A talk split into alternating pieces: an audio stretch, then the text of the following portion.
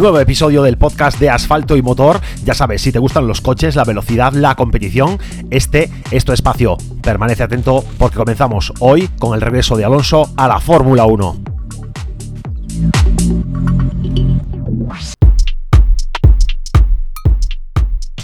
Tras el Gran Premio de Abu Dhabi llegan las jornadas de test en la Fórmula 1, con los Rockies como protagonistas, pero entre ellos también un Fernando Alonso que nos hace revivir emociones del pasado. Los test para novatos de la Fórmula 1 han generado cierta polémica por la participación de pilotos experimentados. Es el caso de Kubica, de Buemi y Fernando Alonso, que tras dos años sin competir tenía vía libre por parte de la FIA para probar con Renault de cara a la próxima temporada.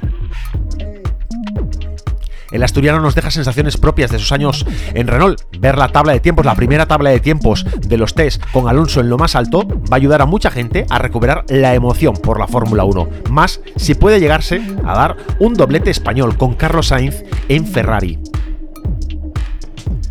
En una reciente entrevista, Alonso manifestó que sería un sueño compartir podio con Carlos Sainz, ya que la próxima temporada parece que ambos tendrán coches competitivos, pero Alonso advierte ya que se debe mantener la inercia en Renault Alpine, que es la denominación que tendrá la escudería en la próxima temporada Alpine, para mantener el nivel necesario de competitividad. Si no, pues estos objetivos, eh, estas aspiraciones que tenemos eh, muchos de los que nos gusta la Fórmula 1, pues no van a ser realidad.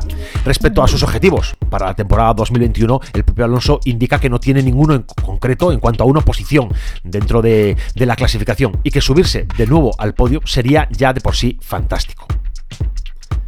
Pero las imágenes que nos pusieron la piel de gallina fueron las de la exhibición que Fernando Alonso dio antes del Gran Premio de Abu Dhabi con el mítico R25. Recorrió la pista de Jazz Marina con el V10 que le hizo campeón del mundo en 2005. El rugido del motor y los buenos tiempos marcados hizo que nadie en pista dejara de prestar atención, incluido Lewis Hamilton que se quedaba boquiabierto al paso del Renault. Desde luego ha sido todo un espectáculo ver como un coche de museo, un coche pues de hace 15 años, marcaba tiempos mejores que los actuales motores híbridos que en el Mundial.